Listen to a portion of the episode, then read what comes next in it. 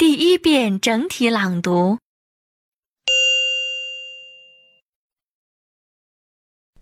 How many calories we eat appears more important than what we eat when we eat too much. That was the finding of a new study that should be satisfying to anyone who counts calories for weight control. Anyone who has ever tried to lose weight knows there are all kinds of conflicting diet plans. Some tell people not to eat carbohydrates. Others say not to eat fats. Still others say to eat more protein or to eat less protein. Dr. George Bray at the Pennington Biomedical Research Center in Louisiana led the new study. He wanted to know if protein in food affects weight gain. 25 healthy adults were in the study. They were overfed by almost a thousand calories a day over an eight week period. Calories in food are a measure of energy. The people followed diets with low, normal, or high levels of protein. Normal was defined as 15% of energy from protein.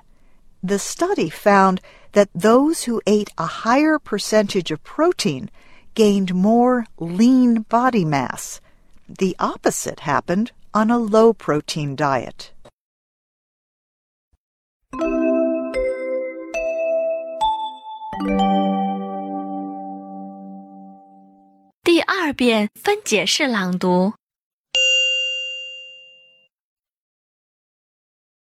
How many calories we eat appears more important than what we eat when we eat too much.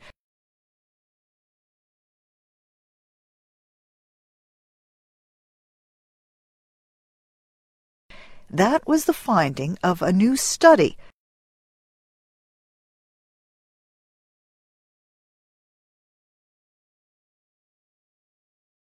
that should be satisfying to anyone who counts calories for weight control.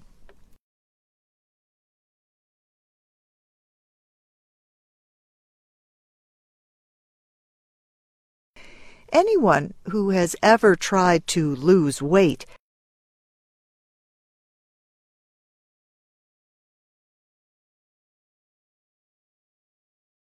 knows there are all kinds of conflicting diet plans.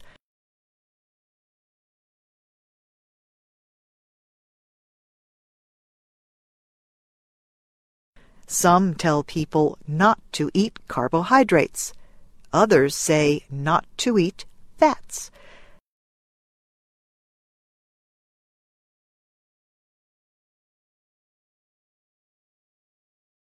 Still others say to eat more protein.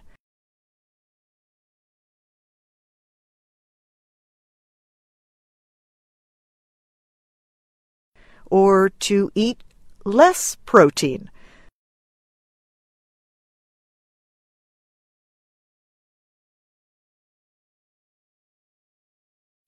Dr. George Bray at the Pennington Biomedical Research Center in Louisiana led the new study.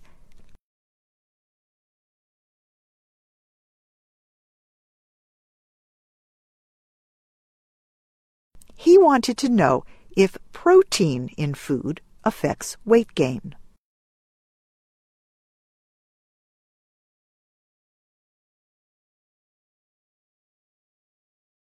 Twenty-five healthy adults were in the study.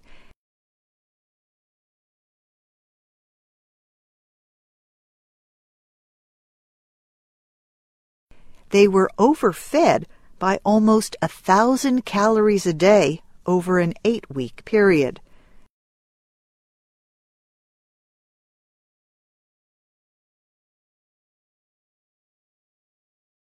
Calories in food are a measure of energy.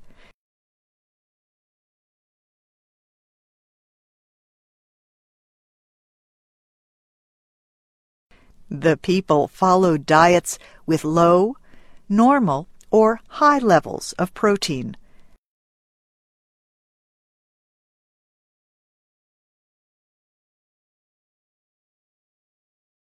Normal was defined as 15% of energy from protein.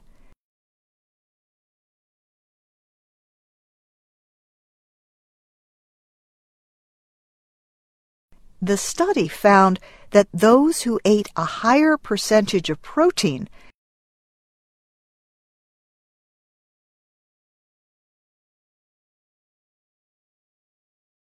gained more lean body mass.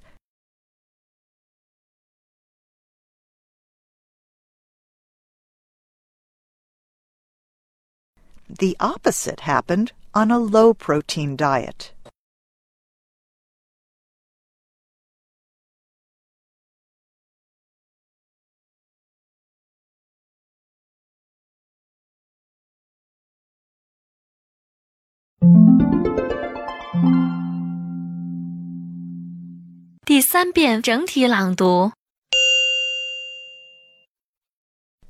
How many calories we eat appears more important than what we eat when we eat too much. That was the finding of a new study that should be satisfying to anyone who counts calories for weight control. Anyone who has ever tried to lose weight knows there are all kinds of conflicting diet plans. Some tell people not to eat carbohydrates. Others say not to eat fats. Still others say to eat more protein or to eat less protein. Dr. George Bray at the Pennington Biomedical Research Center in Louisiana led the new study. He wanted to know if protein in food affects weight gain. 25 healthy adults were in the study. They were overfed by almost a thousand calories a day over an eight week period. Calories in food are a measure of energy.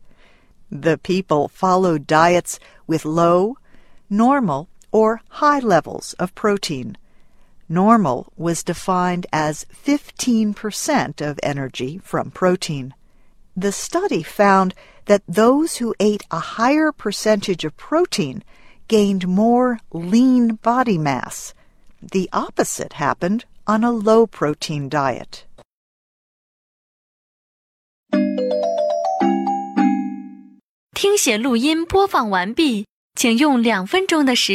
将刚才听写出来的内容检查核对一遍。